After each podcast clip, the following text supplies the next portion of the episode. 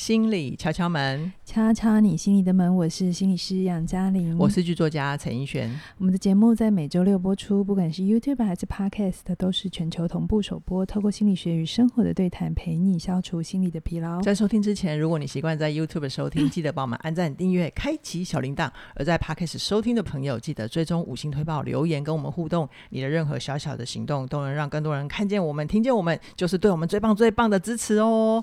杨老师啊，是我们今天来追剧一下。是，你知道是哪一部吗？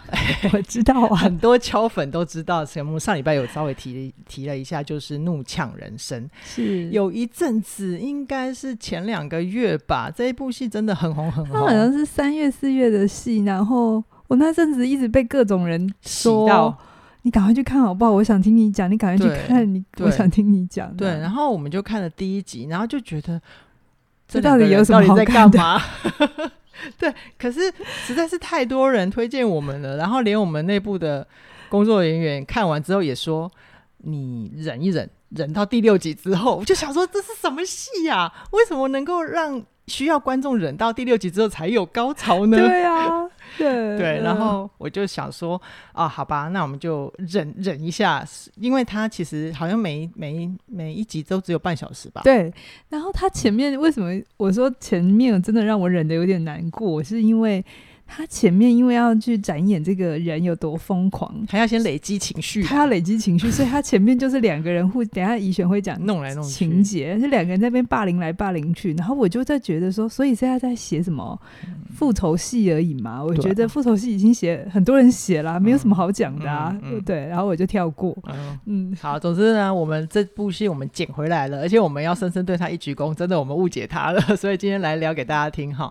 好，我先简单介绍一下这个。个剧情，两个主角一男一女，Amy 跟 Danny 哈、嗯，他们都在中年低潮的阶段，呃，遇到一些人生的关卡，所以有一次呢，就因为停车场上的小意外，他们没有撞到，只是一个要倒车，然后一个刚好要直直走过去，然后就有点去去去吓到彼此，嗯、然后就因为这样子，就有一个人其其中一个人先挑衅，然后整个事件就展开了。那第一回合，我们一开始的看到的主要的视角是，其实是男主角 Danny。那我们第一回合会看见 Danny 其实是被对方甩掉了，然后他就很美送，嗯、想要找出对方那个人到底是谁。就他们两个就是在停车场有点小冲突，然后 Amy 就比中指，然后反正他们后来就互相追逐这样子。但是第一回合 Danny 就是被被甩甩掉，被甩掉。对，嗯、后来。Danny 就发现，原来这开车的是一个女生，嗯，好，然后他就假借，因为他自己在故事里面的角色是一个水电工，嗯，所以他就假借一些工程的名义，哦，我看到你家外面怎样啊，然后他就进去给跟 Amy 借厕所，那 Amy 不知道他是跟他有过节那个人，是，所以 Danny 就在 Amy 家的厕所里面撒尿，结果。后来，Amy 知道了这个人就是 Danny，就是当初跟他在路上追逐，就是有点路怒症、路怒症。的的相关人士，所以他们两个就开始越杠越深，杠到一种匪夷所思的真的 地步。前六集就是杠来杠去，对。可是意，可是我们很意外的，就是结局又意外的好看这样子。嗯。但因为这两个角色实在是太特别了，所以我今天这一集要再稍微简述一下这两个角色的背景哈。嗯。我先说男生。Danny 呢，他其实工作不太稳定的一个蓝领阶级。刚刚有讲嘛，他是水电水电师傅。那他是韩一的美籍第二代。他其实小时候爸妈就已经带他到美国，想要求生存这样子。那他爸妈其实本来有开一个汽车旅馆，但是后来经营不善卖掉了。结果爸是说他的表哥在那里面弄事情啦。结果好。就经营不能经营了，他们就得回韩国。好，他表哥也是一个很大的雷区哈。总之就是他爸妈就要先回韩国赚钱，然后。把 Danny 跟他的弟弟 Paul 保罗留在留在美国，然后 Danny 就一直觉得很舍不得爸妈回韩国，所以他很努力很努力的拼命想要去买一块地建自己的房子，再把爸妈接回来住。可是呢，我们从一开始会表面上看起来 Danny 好像是很照顾弟弟的大哥哥，然后他弟弟有点像躺平族啦，嗯、就是每天都在家家里面玩电脑啊，然后一整整天都只想从虚拟货币里面赚钱，然后再加上他们的生活里面就是有一个刚刚。嘉玲讲的那个表哥有点像混黑道，嗯，但是就一直在出状况。可是 Danny 又有一些文化上跟家族上血缘的因素，他离不开表哥，他心理上一直离不开表哥，嗯、又有一些实际上的需要，所以就整个搞得 Danny 压力很大，他其实很想自杀。对，开开第一集的时候有演出这个、嗯、这个意图。嗯，好，那这是 Danny 的部分，再来换那个女主角 Amy。Amy 她其实算是小有成就的中产阶级，嗯，哦，那她自己办了一家纸栽公司，而且是有受过杂志采访，然后她老公超帅的，然后住的也很好，就算是一个生活水平还不错的小小的公众人物。那如果遇到粉丝的话，粉丝就会跟他说：“我很崇拜你的婚姻生活这一类的。”就是他算是表面上的人生胜利组，表面上了。嗯嗯。那因为他的植栽公司有很有潜力，所以就有一些有金主，真的有金主想要买他的公司。嗯、那 Amy 就觉得很棒啊，你赶快。把我的公司买走，我拿了钱就好好过日子。其实 Amy 不太想工作，对不对？对，她就是一直想要追求财富自由啦。对，然后她就一直扒着她的大金主，对，Jordan 嘛，对不对？对，Jordan。然后她就是在卖公司的过程里面一波三折，所以会搞得她情绪有点不稳定。然后再加上她帅帅的老公，其实骨子里是个妈宝。然后她。嗯老公的职业是艺术家，但问题是，他是一个作品卖不出去的艺术家，所以就所有的经济压力都在 Amy 身上，而且他们能过得好，大部分都是因为依靠 Amy 的努力跟他的能力。嗯嗯嗯、然后他们的夫妻关系其实就是常年没有办法在关系里面对彼此说真话。可是 Amy 有一个很大很大的坎，就是她需要维持她的形象，所以她压抑了很多真实。好，嗯、那这两个人讲完了，所以我要说的是。这两个人在遇到彼此的时候，就是他们都在承受自己一些假面人生的临界点，嗯，彼此都快爆炸了。所以其实他们遇到对方的时候，因为他们都是爱家人，是，是爱他们需要的形象的。听到这边你会发现，他们两个有个共同点，就是他们很需要照顾身旁的人。，Amy 旁边有老公，然后 Danny 旁边有 Paul。对，或者他爸爸，弟弟对，他们都透过这个贡献付出，想要凸显自己的价值，这是最前面看得到的东西。对对，然后所以他们在遇到彼此的时候才会。把所有没有办法丢出去的内心的黑暗或者是阴影，都把对方当成出口，才会这样一发不可收拾。嗯、你直接已经爆雷，他们是彼此的阴影了，是不是？呃，对不起，好，我来，我我我我觉得我们先来谈一下嘉颖老师。如果我们从最表面的戏先看进去，你会觉得他们有什么样各自的信念，让他们这样子越错越离谱啊？好。这出戏我会鼓励你，如果你还没看的话，我你听这一段，你会有一点朦胧，就是不太知道这些我们在讲的东西是什么，所以你可以去看完再回来听也可以，或者你听完之后有一些大概的感觉，然后你去看，你会更撑得过前六集。啊，对，真的前六集真的好考验人哦。好，Amy 的信念，我们先讲女主角啊，Amy 的信念，她。其实大家演到第七集、第八集有，我们就看到他童年有一些经验，让他一直相信他不能把秘密告诉别人。如果一旦把秘密告诉别人，他就不会被爱。对啊，这个信念砍在他的心深。很深。他甚至导演用一个戴着巫婆面具的人，对，去展演这个。他是这个植这个信念怎么植入他的脑袋？蛮、具象的，就是他身边一直有这个巫婆在跟他讲话。对对对，所以他因为相信了这件事情，他就只能一路就把自己呈现的很好啊，很优秀，很棒。可是他就很痛苦，嗯、对，所以他确实是带着假面的这个面具人格。好、嗯，但面具人格我们后面再讲。嗯、然后，所以当他遇到很痛苦、挫折的时候，因为他不能讲嘛，所以他的阴影策略是什么？他的阴影策略就是忍下来。对吧？他就一直前面他的那个笑跟哭，比我觉得他的笑比哭还要难看，对吧？都很像，对不对？呃、我觉得看起来都很像啦。我觉得他演的很好啦，嗯、就是他的那个、嗯、不是皮笑肉不笑的那种，不是打自内心笑的，或者是笑里面其实有很深的恐惧。对对对，他演的你看得出来，那个笑里面不真诚，真的。对，所以当他遇到了 Danny，好，就是这个路怒，就是。搞他的人，路路的他为了让他的面具人格不破掉，嗯、所以他就是一路自己扛，一直自己在处理 Danny，、嗯、对不对？他都没有跟他的老公讲实话，没错。对，好，这是 Amy 的状态。嗯、然后再我们来看 Danny，Danny 的信念也很明显，他小的时候有被霸凌的经验，对。然后他是男性，又是韩裔，嗯，就是在美国外籍人士。嗯，那反正都我们都被当当成是黄种人啦，嗯嗯就是对亚洲人，其实都会被歧视，很容易啊。嗯，所以他因为是男生，不想被看扁，所以他这在那个小时候的经验里，被霸凌的经验里，他就记得，他就学到一件事情，他要把自己弄得很有用、很强壮，才不会被欺负，必须有用。所以当他遇到 Amy 的时候，他是不是就被欺负了？他感觉了，对对对，他就觉得被因为。第一集，如果你有看的话，其实 Danny 那个时候并不知道车子里坐的是男生是女生是什么的，嗯、他就投射了一个欺负他的幻想在里面嘛。对。然后他就一直想要找出来，所以你会看到往下看的时候，他本来以为是先生是男的，对对。可是后来发现是女的的时候，嗯、其实那一刻他有丢了一下，嗯，就 就是他会，我觉得亚洲那种不能欺负女生。还是很深的一些文化底蕴哈，对。可是因为 Amy 也没有退，是，所以他们就一路一路的挑衅彼此。然后对 Danny 来讲，Amy 是他人设不能破嘛，他要完美。但 Danny 来讲，他的底层是他需要是有用的，他不能被干。被看扁，对，所以他这个东西被勾到了，嗯、然后他们就一路纠纠缠在一起。嗯嗯，嗯，我会觉得那个 Amy 的角色，还有、嗯、如果回到 Danny 小时候的印象，他其实欺负他的同学里面有一些女性的鄙夷的眼神，对对对，有没有？对对对，所以 Amy 刚好是个女性，她就更加深了她那个就是你夸我不哈，我揍你夸，就是有那种感觉啦。是是是。好，那我觉得在跟杨老师聊这一集的时候，我觉得听得非常非常精彩的部分，就是这里面。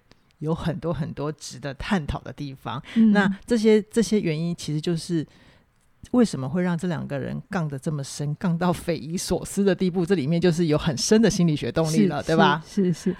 哎、欸，我们慢慢讲哦。这一集会跟那个模仿犯一样，有可能要讲比较久，但大家就一路一路听下来。好哦。这出戏后面，我之所以会告诉自己，哦，还不错看，真的还蛮、嗯、还蛮。经典的、精彩的是，它非常多的隐喻。嗯，而这些隐喻，你如果没有很懂的时候，你可能大概有感觉。就像我们可能很多粉丝看了之后特别有感，但他又说不出来。你是说模仿犯的部分吗？怒呛人生，对对对。好，我们先回来。刚刚前面怡璇有讲，他们其实是彼此的阴影，可是他们没有发现。嗯，哈，阴影是什么？如果你熟悉荣格心理学的话，阴影就是它有两个意思啊。其中一个意思就是我们。压抑的那个黑暗面，对我们不喜欢的特质，我们会把它压到、嗯、呃潜意识里，变成阴影。嗯，所以他们呃在他们自己的熟人面前，他们有各自的信念跟各自的需要嘛，对，不对？所以他们都得要是好的。那那些他无法处理的愤怒啊、情绪啊、坏的东西，他就压到阴影，压到黑暗面里。嗯、但这些东西没有不见啊，嗯、对不对？嗯、他还是在呀、啊。对啊，对啊。所以呢，他没有处理的时候，然后他又需要一个出口。当他遇到了一个可以让他感觉是个出口的时候，他就是整个就是像洪水一样溃堤倒出来了。嗯，对，他们其实是彼此的镜子。我后面再讲这个东西。嗯、对，对对。然后他们会越来越离谱的原因，是因为他们在。处理这些痛苦，或在面对这些阴影或负面情绪的时候，他们采取的策略，两个人都是一样的。嗯，采取的策略就是直接行动化，直接去做，直接 act 那个 acting out，就是、嗯嗯嗯、就直接反映出来。他痛苦的时候，就是、嗯、呃消灭他，或是处理掉他，而且他是不思考的，他是直接行动的。嗯、所以有点像是我们之前也谈过精神分析的目的论，就是我要这个东西。我就直接去做，嗯，然后我不考虑后果，嗯，好，这个在这在儿童身上是蛮常出现的嘛，嗯，对对对，因为他们没有考虑后果的能力，前额叶还没长好嘛，嗯，所以他们就会直接目的化，就是目的论。这个部分是不是也像我们在模仿犯聊的，就是那个主要的加害人，他们缺少一点心智化的能力，是是是，是，他们在他们感觉两个人都算是个体面的人嘛，对，但其实，在面对他们的阴影的时候，其实他们没有心智化的能力。OK，对然后他们停不下来，所以他、嗯、而且也没办法跟痛苦共处，嗯、也没办法跟他的阴影共处，所以他就需要一个外面的人来演他的痛苦。OK，、嗯、这个如果你有听模仿犯的话，就会懂。就会懂嘛。嗯、我们有时候内在处理不了的东西，我必须丢出去。嗯、那丢出去需要有一个客体来演嘛，需要有一个荧幕来演嘛，对，不对？对。所以这个东西，Amy 就找到了 Danny，嗯，Danny 就找到了 Amy，对，就是他们成为彼此的荧幕，啊、但其实也在说他们是彼此的镜子。对，对，所以他们这里面有两个很重要的心理动力，叫做共演，还有投射性认同。嗯、这两件事情它是绑在一起。OK，好，OK。那我们先来讲这个投射，他、嗯、他必须他因为他痛苦消化不了，他必须丢出去，对，这叫投射嘛，对，对不对？所以你会看见导演呃编剧也很有趣，他在前六集呢，他们就在拉锯战，嗯嗯，嗯，就是。Danny 先弄，对对对，Danny 先弄一次 Amy，Amy 输了之后呢，Amy 就想尽办法再再要回来，要回来到 Danny 这样子，然后两边都各有输赢，你知道吗？哈，然后他们不管发生什么事情，你会看见为什么我前面说我有点看的有点痛苦，是因为我还搞不清楚导演要跟我讲什么，我只有看见说，哎，这两个人怎么都没有在管事实的，就这两个人事实，只要痛苦，他直觉想到弄他的人就是另一个人。就是不管发生什么事哦，其实也不是对方，我们身为观众知道嘛。可是你会看见他们的直觉化反应，就是、嗯、就是对方。对。那你会看见这件事情，表示他的内在需要有一个人为他的痛苦承担，嗯、而他所选的人选就是另一个。他所指认的凶手是，无论这件事情是不是事实，他没有要核对事实，嗯嗯，他就直接这么认定，他有点精神等同，OK，就是我这么认定，于是就是事实，所以这才让他们形成一个 circle 回圈，对对对对，所以他不要管现实是什么，他也不会去澄清事实是什么，因为他一澄清，他的 circle 就形成不了嘛，是。他的内在剧本出了出演不完，嗯。我们都以为人是理性的，但以我的经验是，人是超级不理性，而且我们会想要把我们内在的剧本演完。嗯嗯嗯，好，我们会很努力的让外在的一切符合我们内在的剧本。OK，好，所以他们就会变成就是，反正他需要痛苦有一个人来承担，他需要一个人投射，那就是你了。好，所以他们就会变成一个回圈。所以整个电影的前半段，啊，不是电影啊。那个影集，他就在把内在痛苦具象化。嗯，因为我我我相信每个人都有一个痛苦的经验，你知道那是一个情绪在你里面，然后你会有一种很不舒服。嗯，可是那都是感受性的东西。可是在这个影集里，你会看见那个痛苦活生生的变成了一个人。嗯嗯嗯嗯嗯。对 Danny 而言，他就是长成 Amy 的样子；对 Amy 而言，他就长成 Danny 的样子。对，这个人就跟他的痛苦长得一模一样。嗯，我们先有这个概念哦。OK。嗯，所以因为我觉得你造成我的痛痛苦，不管 Amy 认为是 Danny 还是 Danny 认为是 Amy，我认为你造成我的痛苦，对，所以我的痛苦我需要丢回去你身上，嗯，让你更痛苦，就是因为你造成我的痛苦，所以我把我的痛苦丢还给你，于是我们就会产生投射性认同嘛，是，对不对？因为我我无法处理，我无法承认我消化不了这个东西，对。我无法跟这个东西共处，对，对，我就需要把它丢出去。对对对，对，好。嗯、那同时这边我觉得也在演一个东西是，是有的时候那个痛苦来自于外在。嗯哼，我们觉得让我们很难受的人是一个，嗯、但同时，因为我刚才有说，他们无法接受自己都压去哪里？压在潜意识啊，压到阴影去嘛，嗯、对不对？所以你也可以把它想象成，有的时候我们没有办法处理我们的阴影。我们无法理解，我们无法消化的自己，嗯、我们就会把它想要丢出去。嗯、然后我们去丢出去对待外面那个人的方法，其实就是回头去对待那个我们无法理解的自己。哦，就是假设我是 Amy，我对 Danny 多残忍，其实我可能在内在会对自己用一样的力道这样残忍对待自己，是这个意思？对这一层，我想。我我觉得是编剧想要跟观众、呃、跟跟导演想要试图表达，但他比较心理动力一点。嗯嗯，嗯，就是我们常常以为啦，只要你人格没有太大变，就是扭曲。嗯，我们以为对别人很凶狠的人很强大。嗯，可是我会告诉大家，一个人对别人有多严格，他对自己就有多严厉。OK，因为他会把他无法处理或对别人的那一些控制啊或指责啊，嗯、某种程度他内在做。做了一个评判者嘛，嗯嗯，那这个东西看向外面也会看向自己啊，而且他更常看见自己啊，所以那一些他无法处理消化的东西，他会压到潜意识里，嗯，好，或者他就会用很攻击自己的方法，嗯，呃，那个攻击可能是自责，但也有可能是把自己搞得很忙、很累、很痛苦，嗯，这样的对待自己，好哦，好哦，那那个接下来呢，我觉得在嘉玲老师好像也有讲过，我再补充一下，其实。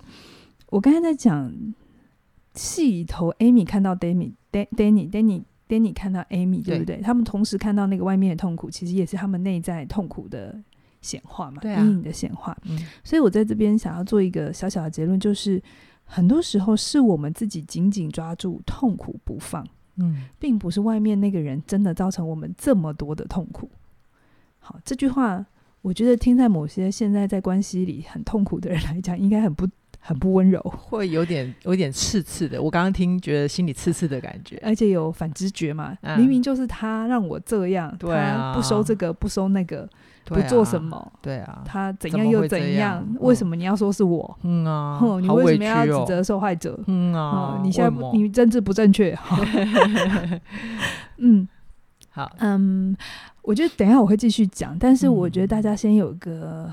如果你愿意来思考一下我这句话，嗯、我们真的紧紧抓住的不是外面的人，嗯、而是我们内在的痛苦。嗯、我们需要这个痛苦来为我们证明一些什么，嗯、只是我们并不知道有更好的方法，嗯、所以我们会选择把它攻击回去，报报复回去。好，那现在我也经过很多经验之后，我就会发现，当我自己面对我生命里、生活里的痛苦。实际有痛苦的时候，我都会问我自己：这痛苦真的是外面吗？嗯，而且除了报复、攻击之后，嗯、我也没有更好的方法可以照顾我自己？可是又不用跟对方一直搅和 这才是呃上上上策啊！对对对对对。好，那嘉玲，你记得我们在看这出戏的时候，就是我们成完第六集之后，你讲了四个非常精确的字，你记得你讲什么吗？我我讲什么？你讲 双生共演哦。好，我跟大家解释一下，双生的意思就是双胞胎的意思，共演就是一起演出啦。哈、嗯。那嘉玲老师为什么会讲这四个精准到位的字呢？来，双生共演就表示他们两个就是自己。OK，他们看着对方，其实是看到自己。OK，好，那他们真的很像，里面有很多东西，导演跟编剧在暗示，比如说他们处理痛苦的方法都是把自己吃到饱，的吃到吐。嗯，Danny 有一集吃了四个。不是有一集，他是只要去看那一块空地，就会买四个汉堡王。对对对，那表示他内在有一个很深的匮乏、空虚、失落在那里，洞很大。他通，他以为买到地就会好，可是他没有去处理他内在的那个破洞，嗯、所以他就吃东西，这很具象化。是、嗯、是。然后 Amy 也是啦，哈、嗯，那我就不讲细节了。嗯、然后他们两个很像的地方，就他们都拼命追，可是他们底层又觉得一切都会消失，所以一直都是恐惧啊。对，然后。Amy 的老公就是那个 George，嗯，好帅帅的妈宝。对，哎，戏里头有演，其实他不知道 Danny 就是一直搞他老婆的人。他们有一度是朋友，曾经有一度。然后他们在聊天的时候，George 很直觉的说：“哇，你讲话的方式好像我老婆，你们是同一种人。”嗯嗯嗯。George 认出来，他们两个人的灵魂是一样的。这是编剧想说的啦。对对，是 George 认出来，因为他们比 Amy 比起 George。跟 Amy 跟 Danny，Amy、嗯、跟 Danny 更像是伴侣，是是是，他们在灵魂的深处是一样的，是是。Amy 有很多话没办法对 George 讲坦白，但他对 Danny 超坦白的，连他的黑暗面通通摊给他看。他们真的是灵魂伴侣的层次，是 George 只是表面世俗意义的伴侣这样子。OK，, okay 然后他们为什么非得要找到彼此？嗯，一直把接下来就是共演的部分哈。对，因为其实。其中一个人，嗯、任何一个人，只要停车，只要愿意下交流道，疯、嗯、狂就不会一直高速行驶嘛，对不对？可是他们两个都没有要下车，对，他们两个都要一起继续这样下去，表示他们内在的心理游戏是被启动的。嗯嗯，然后他。他们两个都各自希望对方会继续玩他们的游戏，继续飙下去。所以他们两个是各自勾引。嗯哼，如果你先撇开是非对错的话，嗯、你会发现他们两个都在勾引对方。OK，我们常常讲的勾引是性的那种，呃，穿的少少的，但不一定只有性。其实没有勾引有很多种。有些人你会跟他相处的时候，你会一直觉得他勾引你加入他的心理游戏战局。比如说，你遇到他，你就会很想屌他，或是你遇到他，你就很想生气。嗯，你以为。是他的问题，嗯，一一部分是啦，是、哦，但其实有一部分也有可能是他的心理游戏需要找一个二，需要找一个人来一起演出，嗯、对啊，不然他自己没办法演嘛。对，当你被勾勾引起生气的时候，他才能有下一个反应嘛，是指责你啊或怎样的，他的戏才能演嘛。嗯、所以我们我说，每一个人内心有一个很强大的剧本。Okay. 你要修改的是你的剧本。哇，这好深哦！天哪。好，然后他们在最后一集，嗯，为什么我说他们双生共演？哎，等一下哦，B B B，，这里是防雷线哦。如果你不想被暴雷，不要说我们没提醒你哦。好，继续。他们最后一集真的很精彩，我觉得这最后一集真的编导写的很好，因为一路疯狂嘛，所以我们就会知道，如果结局就停在疯狂不好看嘛，没有反转，所以疯狂争执的背后一定要走去和解嘛。嗯、那他只用一集和解，我真的觉得太厉害，哦、因为他把戏推到极致了，他再搞下去会变成烂戏。我跟你讲，然后编编导就把他们两个丢到荒郊野外，是。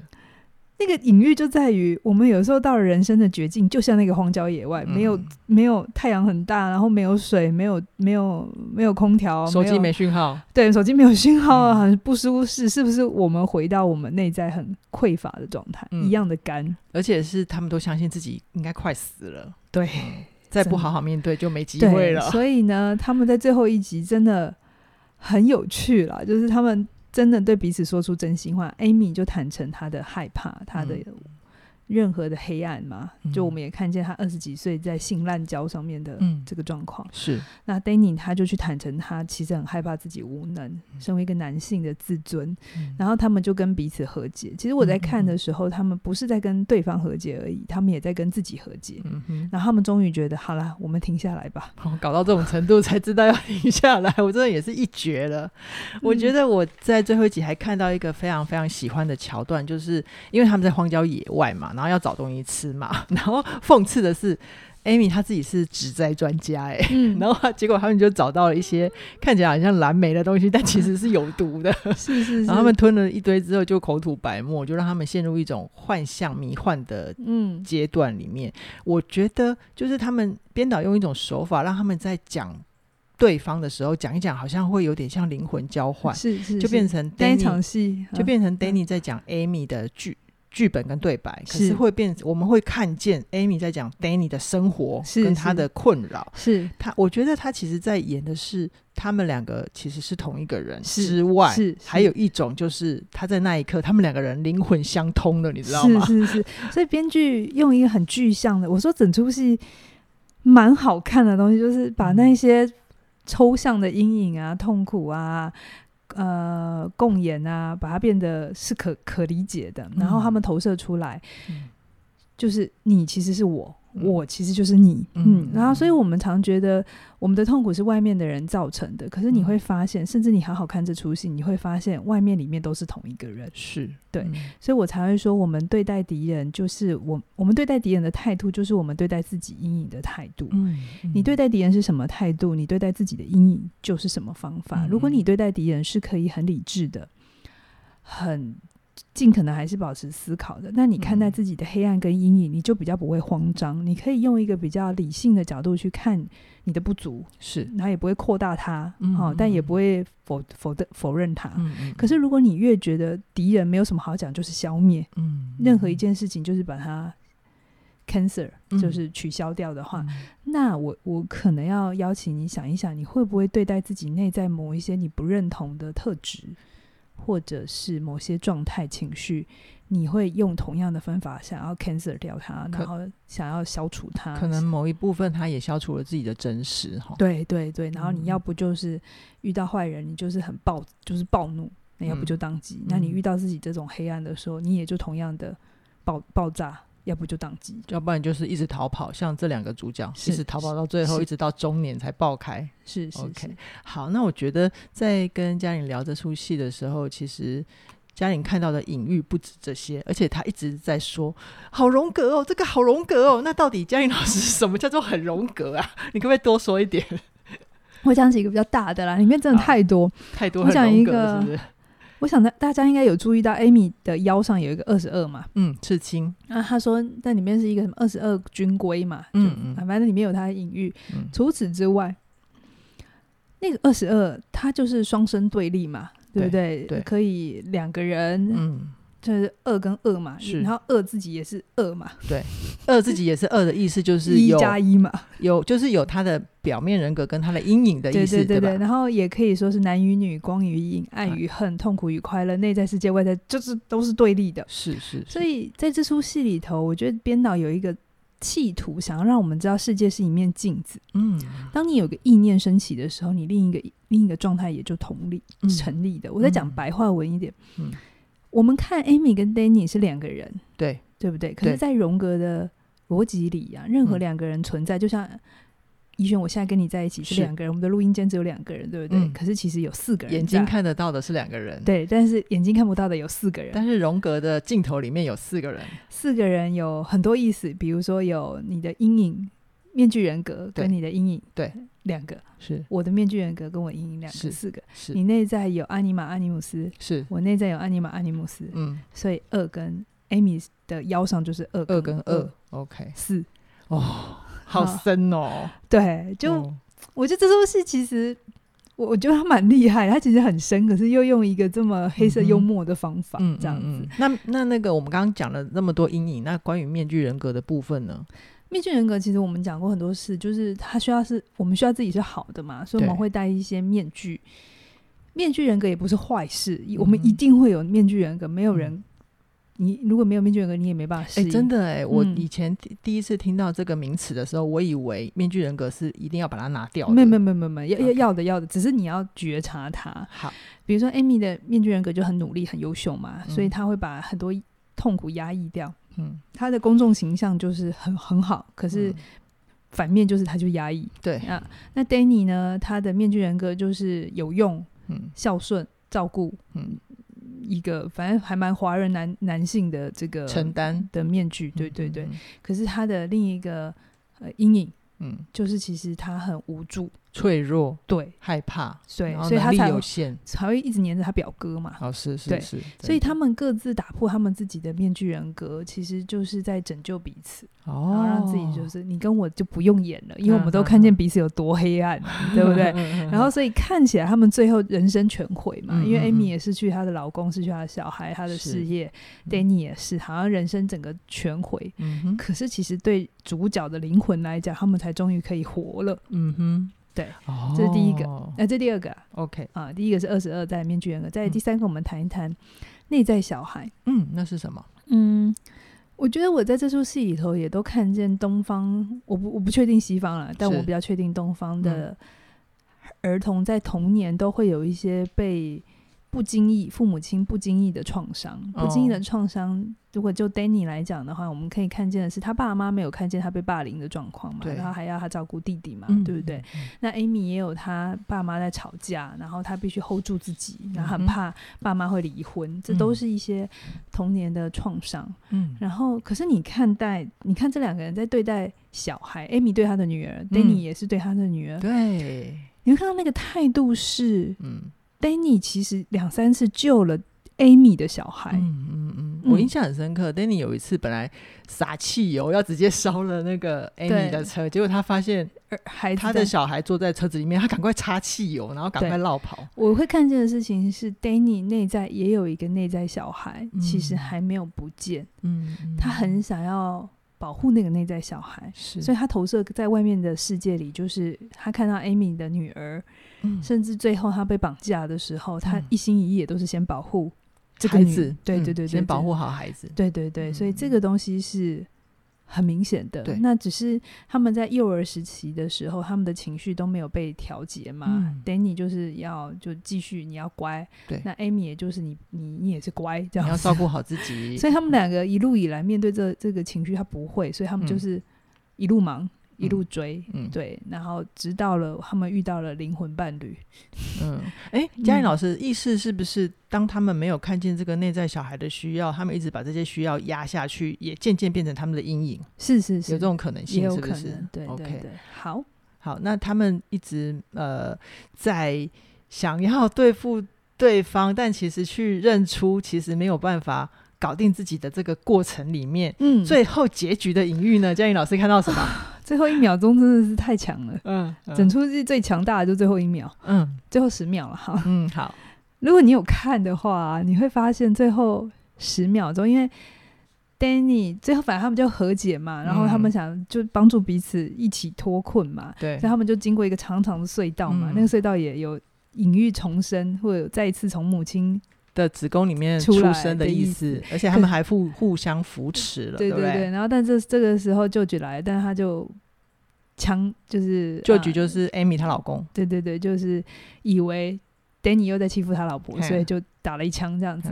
那所以 Danny 就送去医院了。OK，然后看得出来他他很严重这样子、嗯，看起来好像要死掉了。然后 Amy 在旁边非常的担忧、难过、痛苦，他仿佛自己死掉了一样。对对对对对。然后很很强的事情是，我们就以为他们就是就这样 ending 了，对对。但没想到。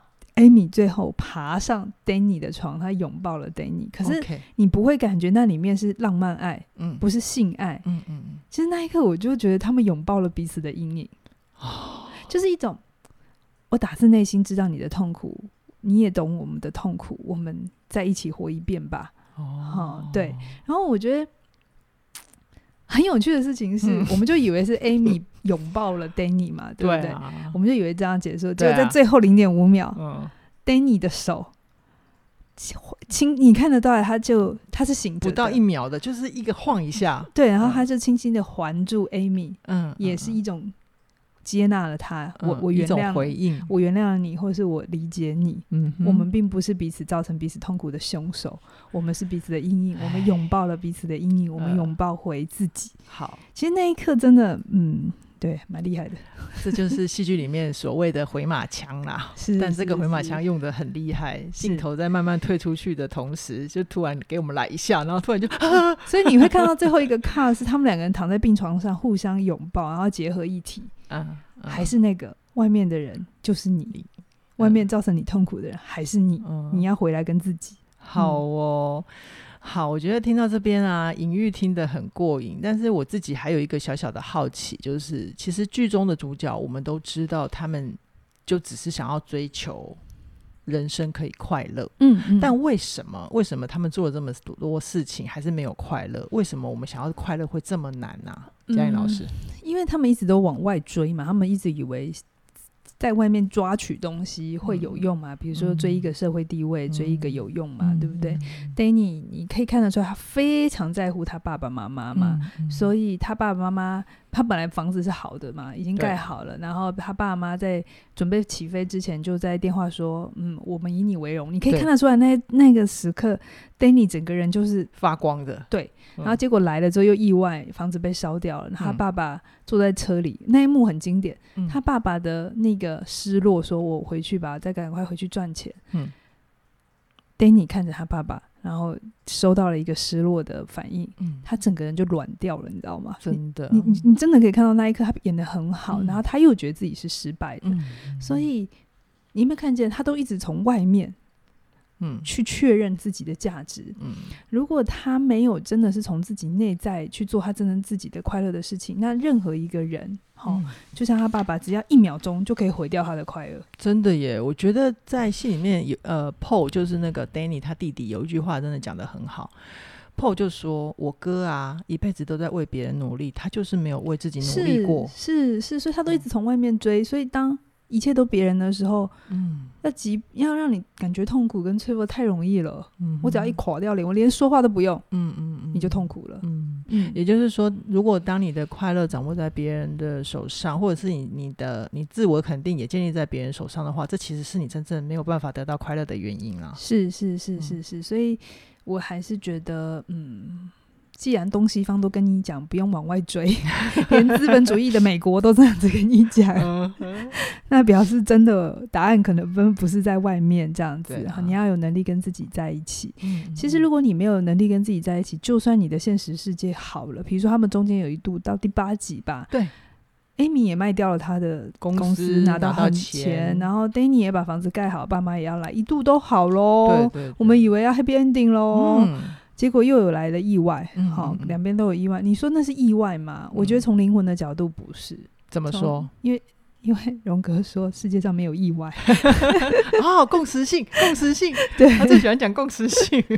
灵魂的角度就是他希望你去看见，他希望你去跟自己和解，所以才会有继续后面再演了个两三集。哦，所以他们很难快乐有两个原因，一个是他们都在向外追.他没有。